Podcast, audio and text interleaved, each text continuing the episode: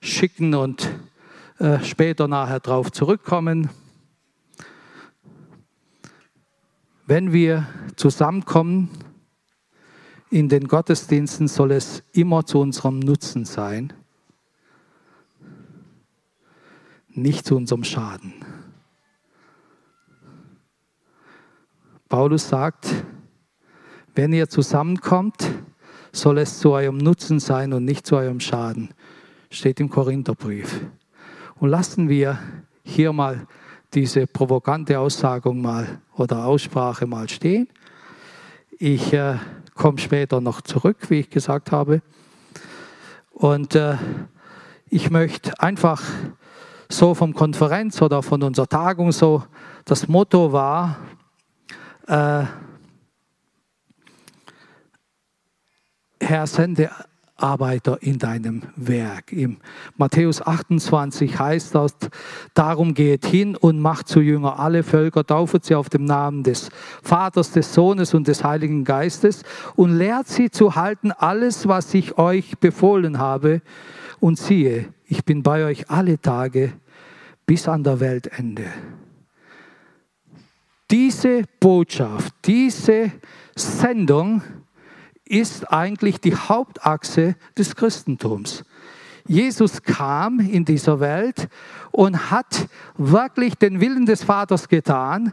Er hat die Menschen gelehrt, was der Wille des Vaters ist. Er hat ihnen die Erlösung, die Befreiung aus dem sogenannten äh, aussichtslosen äh, Alltag gezeigt. Und als er in den Himmel fuhr, hat er seinen Jünger gesagt und geht hin und macht zu Jünger alle Völker. Äh, und ich bin bei euch. Und diese Botschaft ist die Kernbotschaft des Christentums. Ich äh, möchte noch aus Matthäus 9, Vers 35 so äh, zur Einleitung so lesen 9 vom Vers 35. Und Jesus ging ringsum in alle Städte und Dörfer, lehrte in ihren Synagogen und predigte das Evangelium von dem Reich und heilte alle Krankheiten und alle Gebrechen. Und als, als er das Volk sah, jammerte es ihn, denn sie waren verschmachtet und zerstreut wie Schafe, die keinen Hirten haben. Da sprach er zu seinen Jüngern, die Ernte ist groß, aber wenige sind die Arbeiter. Darum bittet den Herrn der Ernte, dass er Arbeiter in seiner Ernte sende. Geschwister, wir können einfach so einen Text lesen und sagen, ja, so war's. Aber wenn wir so ein bisschen in uns gehen, ist die Situation kein bisschen anders wie damals. Die Menschen irren auch heute genauso umher wie damals, wie Hirten, wie Schafe, die keinen Hirten haben. Heute Morgen ist die Botschaft genau dasselbe. Die Ernte ist reif, die Menschen sind verschmachtet. Menschen, die keinen Hirten haben. Und äh, wir kennen die, die Schrift oder wir kennen in Jesaja, äh, als es dort hieß, als Jesaja Gott begegnete und die Kohle vom Altar genommen hat, äh, hat Gott zu ihm gesprochen: äh, Wer will gehen? Wer will meine Bo mein Bote sein? Wir wissen, Jesaja rief laut: Wehe mir, ich vergehe, ich bin Gott begegnet. Und dann kam, wir kennen es, die, die es kennen, äh, die, die es nicht kennen, sage ich es euch, dann kam ein, ein Engel und berührte Jesajas Lippen und er musste keine Angst haben, dass ihm was geschieht. Und dann spricht Gott zu ihm, wer will mein Bote sein, wer will gehen? Und Jesaja sagt, hier bin ich Herr, sende mich. Und die Kernbotschaft ist auch heute, weil die Menschen tatsächlich heute so verschmachtet sind, so kaputt sind. noch mehr wie damals. Fragt Gott, spricht Gott zu unser Herzen, wer will gehen? Wer will mein Boot sein? Andersrum, es herrscht große Fachkräftemangel, was das angeht. Wer will wirklich hier äh, Gottes Bote werden? Ich möchte jetzt keine Hände unbedingt sehen, aber ihr könntet, wir könnten dem Herrn äh, wirklich heute eine Antwort geben. Äh, ich habe so die Geschichte noch gehört und vielleicht haben auch manche so gehört. Äh, die Welt ist heute so ähnlich wie bei dieser äh, Sünderin, die wirklich zu Jesus gebracht wurde. Ihr wisst ja, die Christen waren schön im Gottesdienst, Jesus hat gepredigt in der Synagoge und plötzlich kamen irgendwelche Pharisäer und bringen diese äh, Sünderin, die bei Ehebruch verwischt war, und sagen, so Gott, das Gesetz sagt, äh, man soll sie steinigen. Man soll sie, man soll sie dementsprechend belohnen, was sie verdient. Und die, die es kennen und die, die es nicht kennen, denen erkläre ich es. Jesus sah die Frau an. Er wusste, was sie tat. Er wusste die Situation. Er beugte sich, schrieb irgendwas auf die Erde, steht wieder auf, bückt sich wieder und die Pharisäer, die diese Frau anklagen, äh, marschieren alle weg.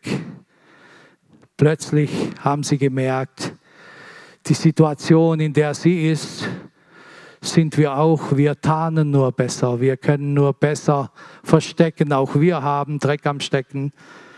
Und Geschwister, auf den Punkt gebracht. So ist die ganze Welt heute um uns herum.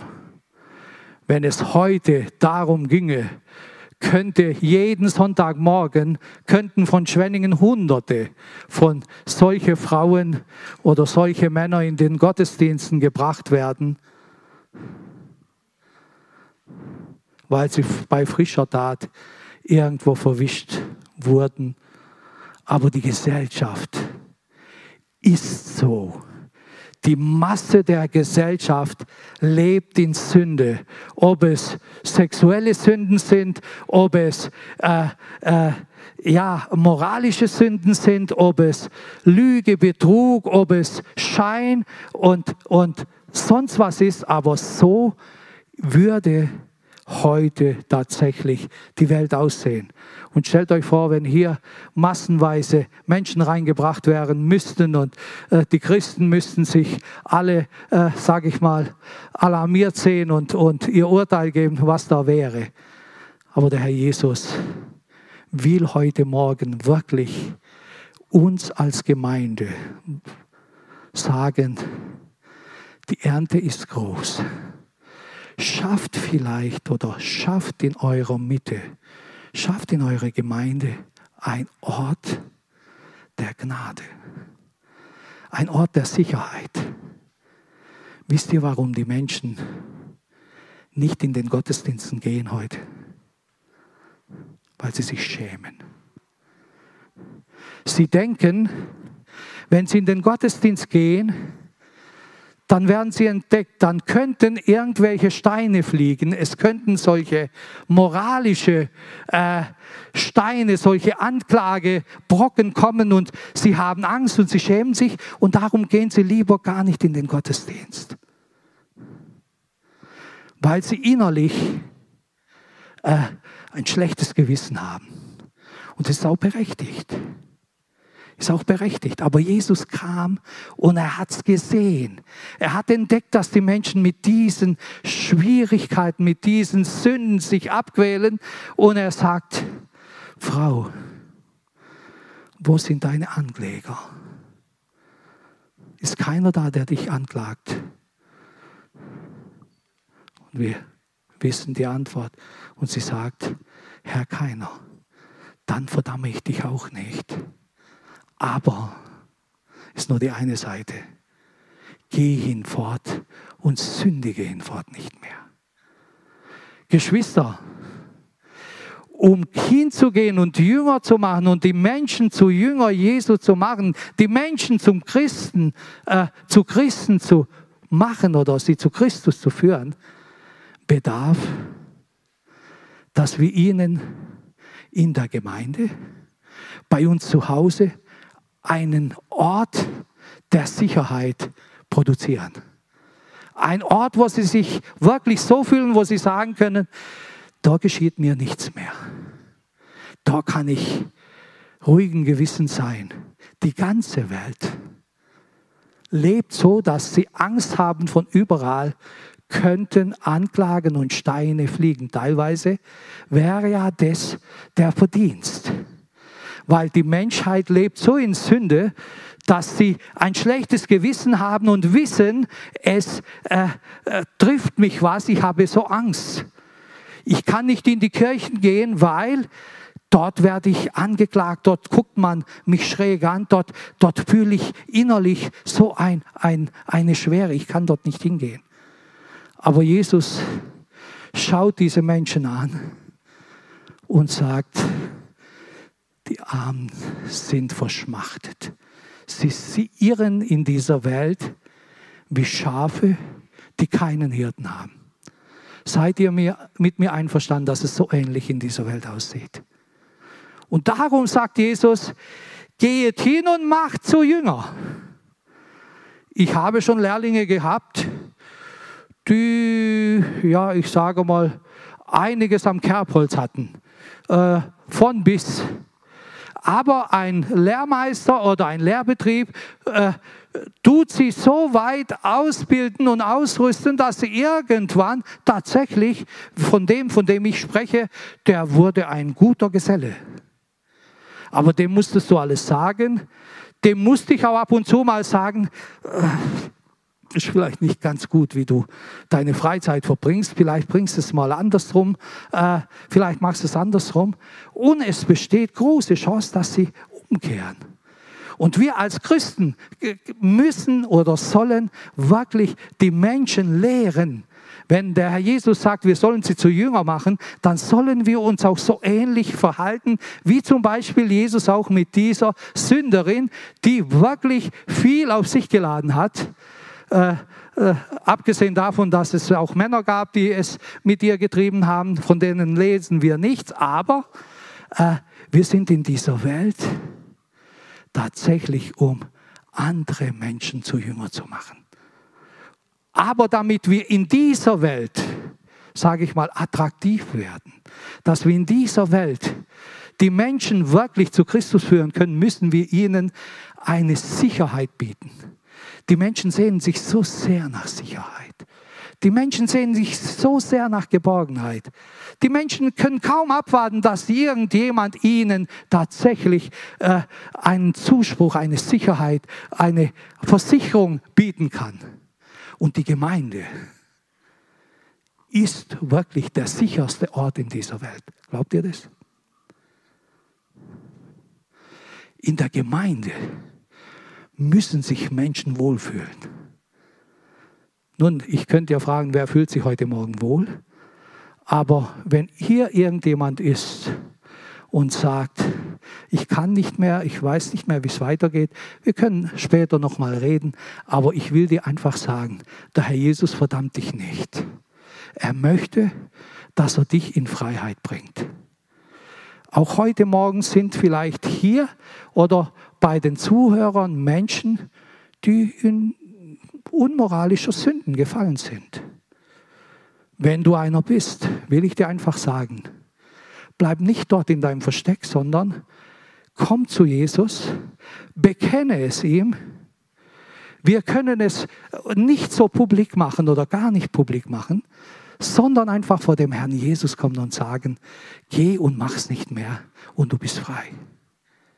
Die ganze Gesellschaft verdeckt diese Haltung draußen äh, mit ja, äh, schöne Kleider, mit großen Autos. Frauen machen sich schön und äh, schminken und machen. Ich sage nur so einfach ein paar Dinge, die ich feststelle. Aber innen drin sind es dieselben Menschen wie damals. Sie sind verschmachtet und sie wollen in die Freiheit. Und die Gemeinde ist der Ort, ist die Institution, die den Menschen wirklich helfen möchte. Ich habe äh, unlängst vor zwei, drei Wochen, Elisabeth weiß es, äh, äh, und auch die Monika, bin ich mal so mit einem Geschäftsmann hier reingekommen in die Gemeinde. Er ist tief katholisch. Er lebt auch wie Schafe, die keinen Hirten haben, wage ich so zu sagen. Und ist auch ein Freund von mir und schaut sich hier um und guckt, boah, so eine Kirche habe ich noch nie gesehen. Und er fragt dann und ich habe ihm so geantwortet, wie viele Leute das wir sind und wie viele Kinder und was wir so tun. Und er hat auch erfahren, dass auch ich hier in der Verantwortung bin. Und so immer wieder am Wochenende äh, wird dann gefragt, der heißt Hannes, ich heiße auch Hannes. Hannes, was tust du am Wochenende? Und dann sage ich, ja, ich bereite die Predigt vor, ich darf am Sonntag predigen. Und er geht reiten oder sonst wie. Und am Montagmorgen kann sein, dass er fragt, so, und warst, in, warst du in der Kirche? Natürlich. Und diesen Freitag kommt er zu mir, er wollte mich unbedingt sprechen und sagt, Hannes, das bin ich. Äh, ich war am Stammtisch und wir haben eine heiße Diskussion gehabt. Äh, ich habe deine Gemeinde gelobt wie, wie niemand zuvor. Dann sage ich, ja wie? Ja, ein anderer Stammtischkollege oder Freund hat erzählt, er war mal wieder in der katholischen Kirche und da waren genau 18 Leute. Äh, und die Leute, die waren alt und sehr, sehr alt oder sehr alt und noch älter. Und dann habe ich denen gesagt, geht einmal dorthin und schaut mal, wie die Gemeinde, wie die Kirche von heute auszusehen hat. Es ging in mir ein bisschen so, ja, äh, stolz hoch, ich wollte es unterdrücken, aber äh, die Gemeinde von heute muss so sein, dass Menschen hunderteweise kommen und sich wohlfühlen. Und wir müssen ihnen einen sicheren Ort bieten. Die Ernte ist reif. Wenige sind die Arbeiter. Der Herr hat die Gemeinde berufen in dieser Welt, damit die Menschen zu Gott finden. Und meine Botschaft ist so zu Anfang, lasst uns solche Jünger sein, die anderen Menschen helfen. Das ist die Kernbotschaft. Geschwister, ich habe unruhig geschlafen heute Nacht. Ich sage es jetzt, ich wollte es nicht sagen. Und manchmal verwacht man. Und wenn ich verwache, dann bete ich. Macht ihr wahrscheinlich auch. Sorry für die Emotion. Und ich habe dann gebeten, Herr, zeig mir was Geistliches, was ich tun soll. Ich habe wirklich gebeten. Und der Herr zeigt mir, einen Krankenwagen. Wie viele Menschen krank sind hier in der Stadt, in dieser Stadt. Und ich war aufgefordert, ans Lenkrad zu sitzen und die Menschen wirklich zu retten. Geschwister, die Menschen sind krank. Die Menschen sind verschmachtet. Die Menschen brauchen Gott. Und wir leben vor uns hin schimpfen über den Russen, schimpfen über Ukraine, vielleicht schimpfen über Iran, schimpfen über die, die die Menschenrechte verletzen. Und wir haben hier vor unserer Haustür Menschen, die kaputt gehen und sind etwas untätig. Der Herr möchte uns davon bewahren. Darum geht hin und macht zu Jünger alle Völker und taufet sie auf den Namen des Vaters, des Sohnes und des Heiligen Geistes. Und siehe, ich bin bei euch alle Tage. Geschwister, was Herrlicheres gibt es gar nicht. Deine Nachbarin, dein Nachbar, dein Arbeitskollege, die Menschen, die einfach nur verzweifelt sind, dass die Dinge teurer werden, dass irgendwas ist, aber merken nicht, welche Gefahr das hinter der Kurve wartet und die Menschen kaputt gehen, weil Fachkräftemangel im Christentum ist. Herr, bewahre uns davon.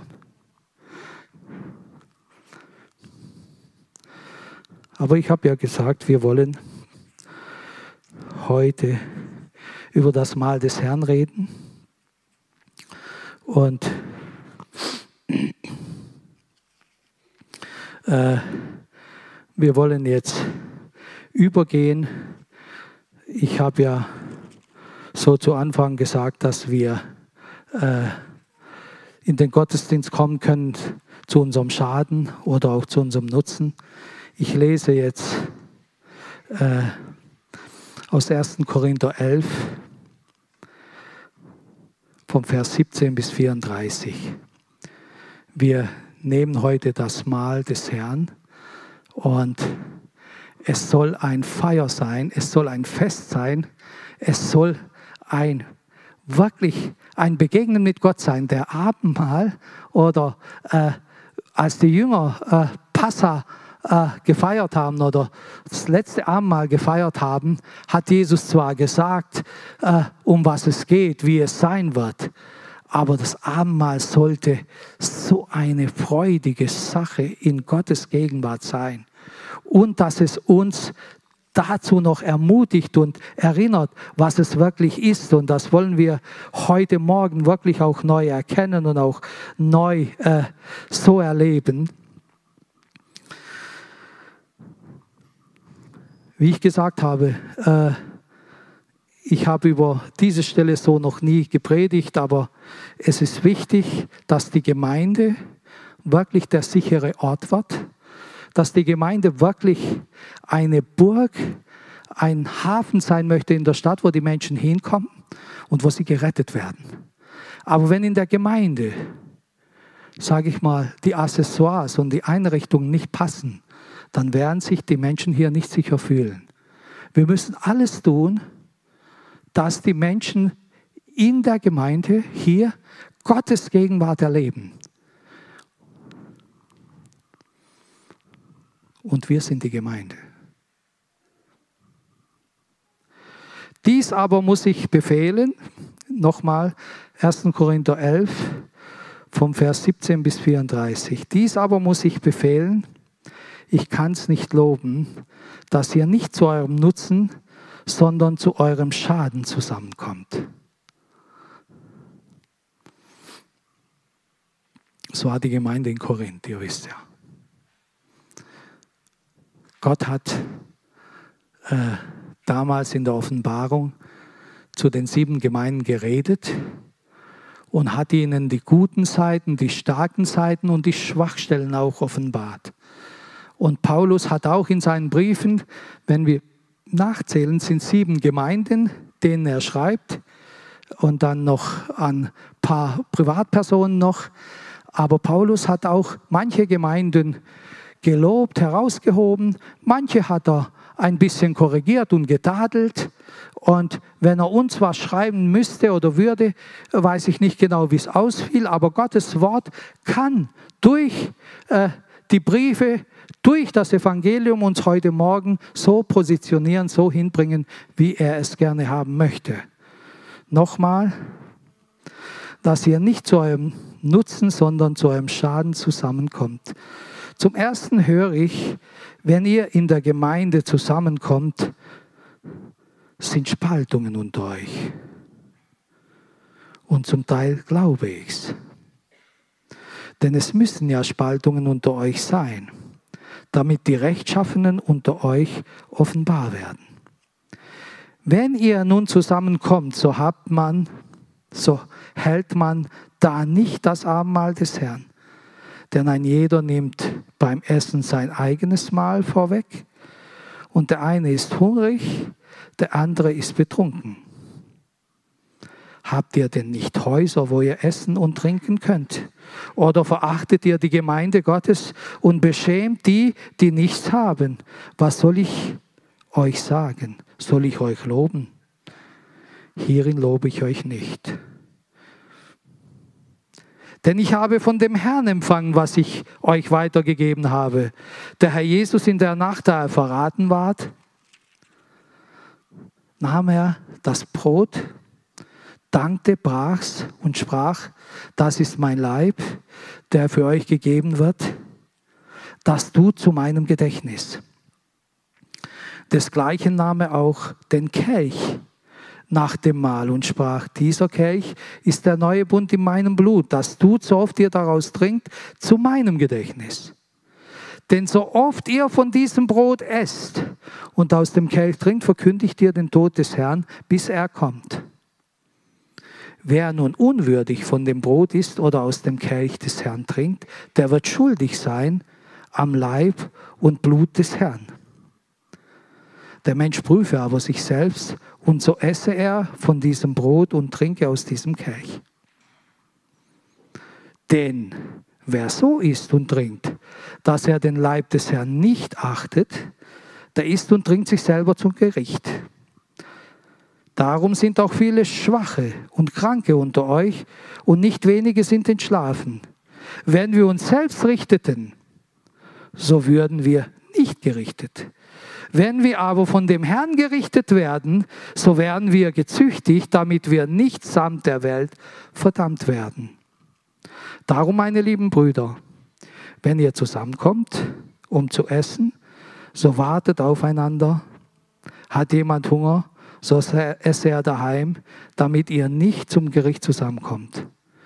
Das andere will ich ordnen, wenn ich dann komme, sagt Paulus. Also eine Lagebericht oder ein, eine Beschreibung einer Gemeinde, das nicht ganz so ermutigend war. Und äh, ich denke, wir haben auch was davon zu lernen, beziehungsweise wir dürfen heute Morgen mal die Sache genauer ansehen, wie es um uns als Gemeinde steht. In allererster Linie ist die Gemeinde der Leib Christi, das haben wir ja gesagt, die Braut Christi. Stellt euch vor, nichts lieber, nichts Wertvolles, nichts Begehrenswerteres hat Gott in dieser Welt als die Gemeinde. Stell dir vor, ob ich jemand mehr geschätzt habe wie meine Braut damals oder wie meine Frau jetzt. Meine Braut war mir alles. Und die Braut Christi, für seine Braut ist er ja gestorben. Und die meisten normalen Bräutigame sterben, würden sterben für ihre Braut, weil sie sie so lieben. Und das ist die Gemeinde. Stellen wir uns vor, nichts in dieser Welt ist so wertvoll in den Augen Gottes wie die Gemeinde, wie unsere Gemeinde. Wer ist Gemeinde? Du und ich, Max, Moritz, Veronika, Marius, äh, wir sind die Gemeinde. Lasst uns hier jetzt nicht abgelenkt werden.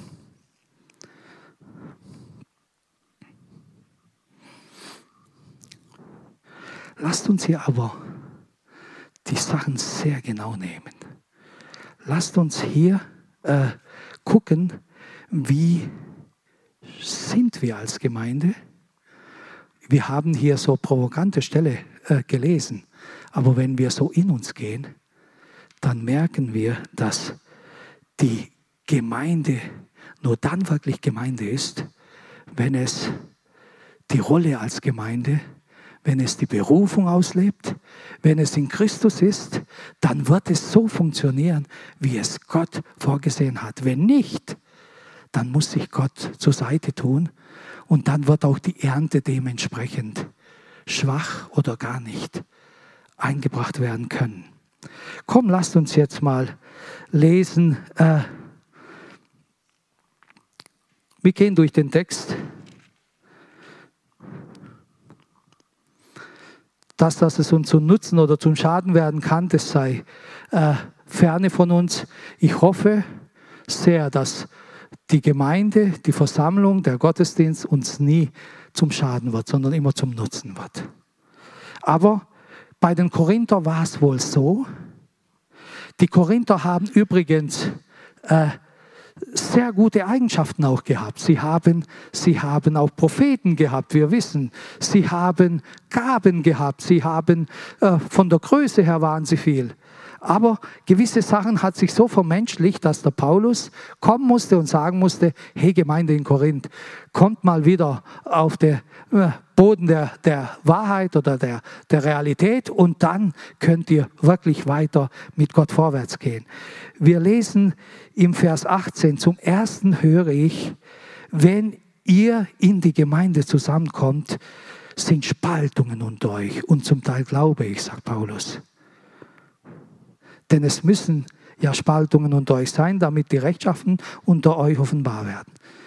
Äh, Paulus sagt, wenn ihr zusammenkommt, sind Spaltungen. Ja, Moment, wir sind ja hier. Alle. Wie kann es denn Spaltungen geben, wenn wir hier sind? Wir sind alle hier und es sind trotzdem Spaltungen. Die Gemeinde ist voll, und es gibt trotzdem Spaltungen. Aber ich glaube, ihr wisst, wie ich es meine und was Paulus meint.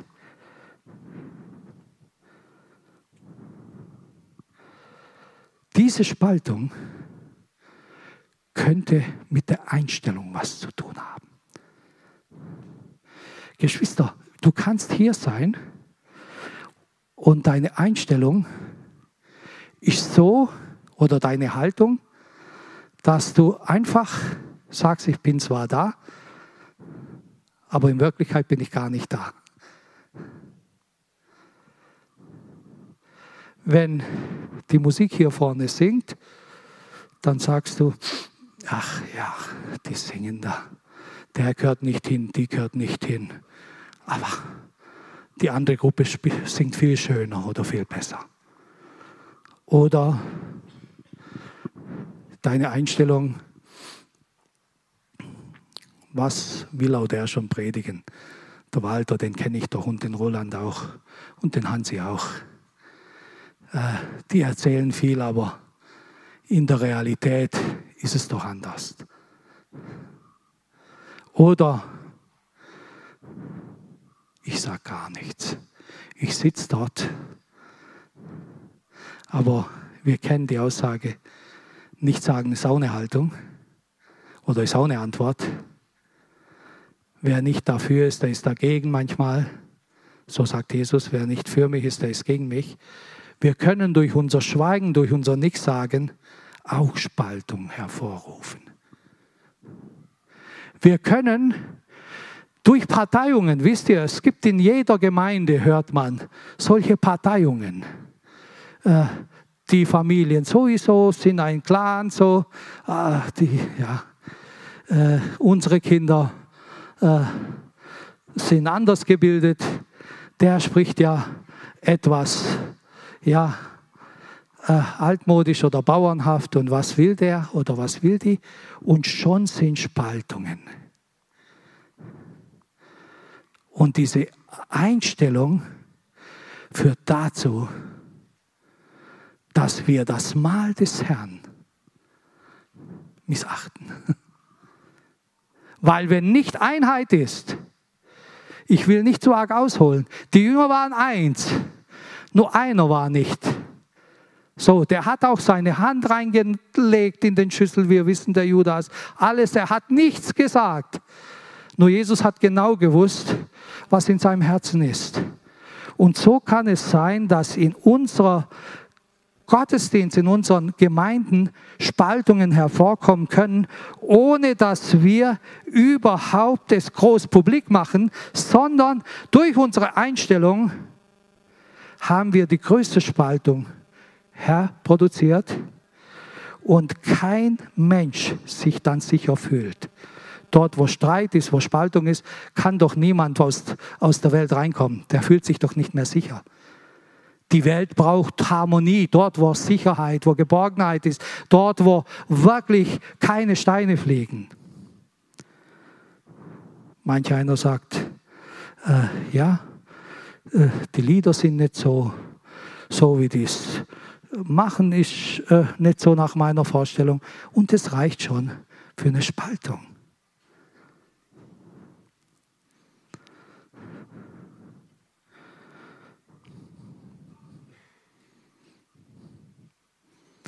Einstellung Nummer zwei. Hast du eine Einstellung, dass alles zu Gott führt? Dass deine Einstellung, wenn du in den Gottesdienst kommst, jeden Einzelnen, auch wenn du nichts sagst, aber wenn du was sagst, wirklich auf Gott hinweist oder Gott verherrlicht. Paulus schreibt hier, denn das, was ich sage, habe ich vom Herrn empfangen. Er hat nicht erzählt, schaut mal, welche Bildung ich habe. Hört mal, wo ich überall studiert habe. Schaut mal, was ich kann. Nee. Alles, was ich sage, habe ich von Herrn empfangen. Was du sagst, wie dein Verhalten ist, hast du es vom Herrn empfangen. Ich habe in der engeren, muss vorsichtig sein, äh, Bekanntschaft, Verwandtschaft, in der engsten, eine Person, wenn wir über die Gemeinde reden äh, und ich mal sage, ja, okay, das Zeugnis war nicht so prickelnd. Oder die Predigt, ja, dann ist die Person immer gleich, du nee, mir hat es gefallen. Es war was Tolles dort. Vielleicht haben wir auch nicht mehr verdient. Vielleicht lag es an dich oder an mich, dass es nicht anders war. Aber guck, dort hat die Person doch Gott verherrlicht oder von Gott geredet. Und manchmal fällt mir dann der Kinn runter, oh ja. Äh, die Frage, welche Äußerungen haben wir so von den Gottesdiensten? Gerade speziell jetzt die Gäste, die ihr hier seid, euch hat es jetzt ein bisschen kalt verwischt, aber äh, ihr seid ja auch irgendwo in Gottesdiensten.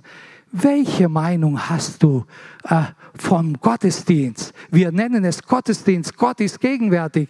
Wisst ihr, äh, diese Einstellung ist so wichtig. Habe ich es vom Herrn empfangen, meine Einstellung? Oder ist es nur menschlich? Und alles, was menschlich ist, zerstört. Und dann kommen die Leute an der Gemeindetür vorbei und sagen, da kann ich nicht rein. Weil da ist ein Geist, der mich nicht reinsaugt. Versteht ihr, Geschwister, was ich meine? Wenn die Einstellung, wenn die Einheit und keine Spaltung da ist, die Welt wird sehen, dass wir Gottes Kinder sind, wenn wir uns lieben. Und die Einstellung, die ich jetzt beschrieben habe, Herr, schenke es uns. Ich hätte es so gern, immer. Und der Herr schenke es uns als Gemeinde. Es gibt die dritte Einstellung. Wir haben gelesen oder wir lesen mal im Vers 27 und 28 die Einstellung, Paulus hat ja gesagt, ich habe vom Herrn empfangen, äh, äh, da er verraten war und so weiter, äh, wie der Herr eben äh, das Mal gehalten hat. Und dann sagt Paulus im Vers 26, denn so oft ihr in diesem, von diesem Brot esst und aus diesem Kelch trinkt, verkündigt ihr den Tod des Herrn und auch sein Kommen, bis er wiederkommt. Wenn wir zumal zusammenkommen, wenn wir im Gottesdienst sind, verkündigen wir immer die Güte Gottes und seinen Tod und seine Auferstehung und seine Herrlichkeit. Und wir haben nichts anderes zu sagen, als nur sagen, der Herr ist unser Alles. Wir haben keine Zeit da oder keine Lust damit, Sachen uns aufzuhalten, die zu nichts führen, sondern wir verkündigen das, was der Herr uns aufgetragen hat. Und in allem ist was Gutes. Jeder Einzelne meint es gut in der Gemeinde. Der Herr hat ihn hierher geführt. Der Herr möchte ihn segnen. Egal wie Bildung oder weniger Bildung ist oder egal wie Talente oder weniger Talente vorhanden sein. Egal wie sein geradeaus gehen oder nicht so geradeaus gehen ist, sondern äh, Der Herr liebt die Menschen und er ist auch die Gemeinde. Und wie gesagt, Einstellung Nummer 3, Vers 27 wollen wir lesen. Wer nun unwürdig von dem Brot isst oder aus dem Kelch des Herrn trinkt, der wird schuldig sein am Leib und Blut des Herrn. Der Mensch prüfe sich aber selbst. Und so esse er von diesem Brot und trinke aus diesem Kelch. Ich habe hier diese Einstellung als Selbstprüfung genannt. Wenn wir so in der Gemeinde sind, möchten wir uns mal prüfen und sagen, ich mache mal eine Selbstprüfung, ob ich würdig zum Mahl des Herrn bin, ob ich aufrichtig zu meiner Gemeinde stehe, ob ich aufrichtig Gott diene, ob ich in der Gemeinde, wo mich Gott hineingestellt hat, das tue, was Gott mir gesagt hat, die Selbstprüfung. Wisst ihr, äh, wenn wir uns prüfen und uns mit den anderen vergleichen wollen, dann fällt die Prüfung schnell positiv aus für uns. Wenn wir mit anderen immer vergleichen, dann ist diese Prüfung, jeder prüfe sich selbst, dann relativ, ah ja, der andere meint's auch nicht so, der macht's doch auch nicht so genau. Und wenn ich die Schwester anschaue oder den Bruder anschaue, dann bin ich ja gar nicht schlecht. Aber Gott meint wirklich hier eine Selbstprüfung wie eine korrekte Untersuchung. Eine Untersuchung, die eine perfekte Diagnose hergeben muss. Du kannst nicht eine Prüfung machen oberflächlich und dann äh, nimmst du für Durchfall Abführmittel oder für Augenkrankheit äh, nimmst du was für die Lunge, weil die Prüfung oberflächlich ist und du äh, vergleichst dich mit denen, die am Auge was haben, dabei hast du äh, Bauchprobleme. Wenn wir uns mit Menschen vergleichen, dann fällt die Prüfung oberflächlich aus. Wenn wir aber eine Selbstprüfung tätigen mit dem Wort Gottes, im Wort Gottes, dann wird sie korrekter ausfallen. Und wir sind aufgerufen, wenn wir zum Herrn kommen, dass wir diese Selbstprüfung unbedingt tätigen, weil wir können nicht zum Herrn kommen einfach so, wie wir wollen. Wir können auch nicht eine Gemeinde sein, wie wir wollen. Wir wollen ja eine Braut sein, dass Gott wohlgefällig ist. Wir wollen Jünger sein, die andere zu Jünger machen können. Du willst einem beibringen, was er zu tun hat und du kannst es nicht. Du willst ein Flieger fliegen und dem zeigen, wie man es tut und du stürzt ab. Du willst Christ sein und du lebst nicht christlich. Versteht ihr mich? Darum ist es so wichtig, dass wir eine korrekte Selbstprüfung machen.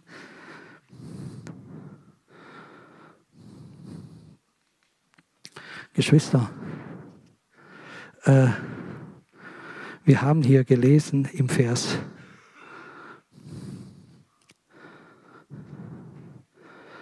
Denn wer so isst und trinkt, dass er den Leib des Herrn nicht achtet, der isst und trinkt sich selber zum Gericht. Und schaut, wie Paulus sehr detailliert wird. Darum sind auch viele Schwache und Kranke unter euch. Und nicht wenige sind entschlafen. Es ist hart. Aber ich habe gesagt, Herr, egal wie hart es ist, ich muss es der Gemeinde mal sagen. Ich habe noch nie darüber so gepredigt. Wenn wir uns selbst richteten, so würden wir nicht gerichtet.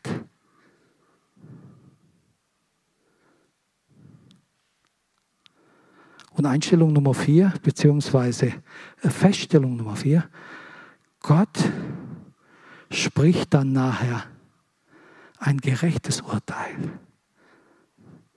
Wenn wir uns wirklich prüfen und uns so wirklich korrigieren und so verändern, dass uns Gott nicht mehr muss wie eine gerichtliche Instanz richten,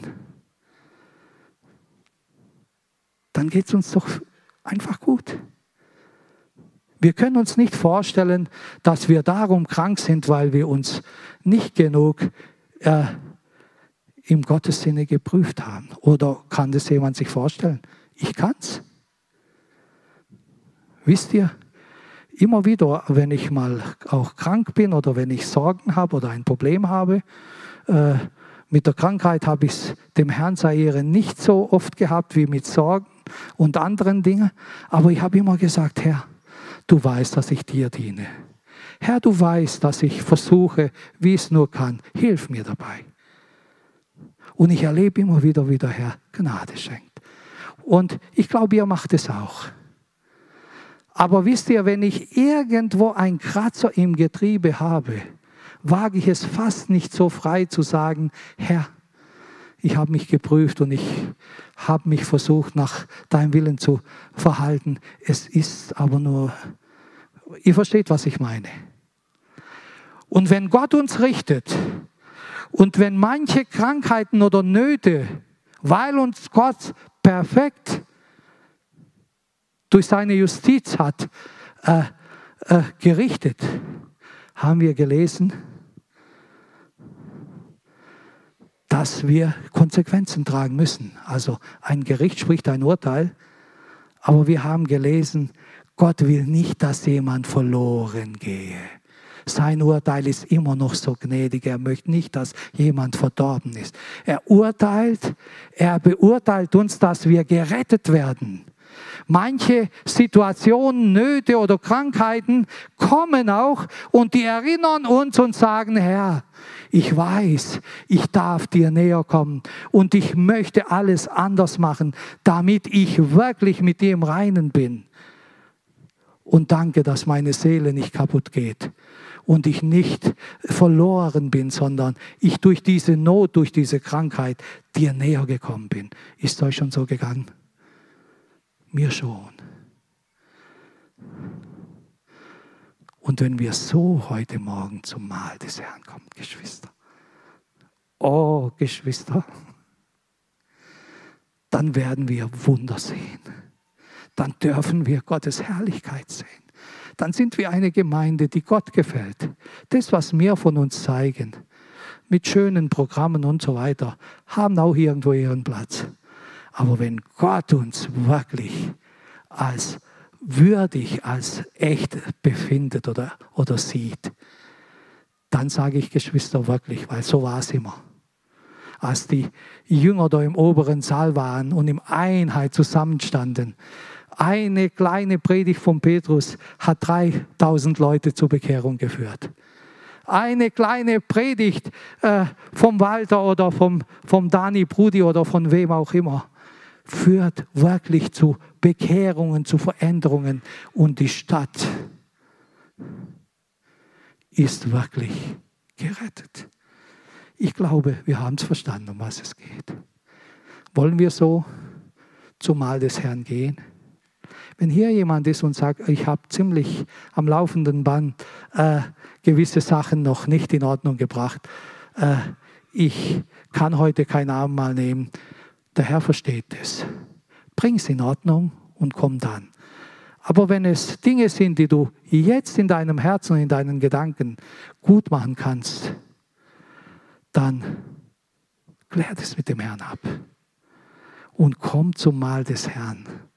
Stellt euch vor, wo man feiert, wo man Passa feiert, wo man wirklich sich erinnert, wie die Ägypter äh, das Nachsehen hatten, wie Gott sein Volk hat rausgerettet, war das Passa.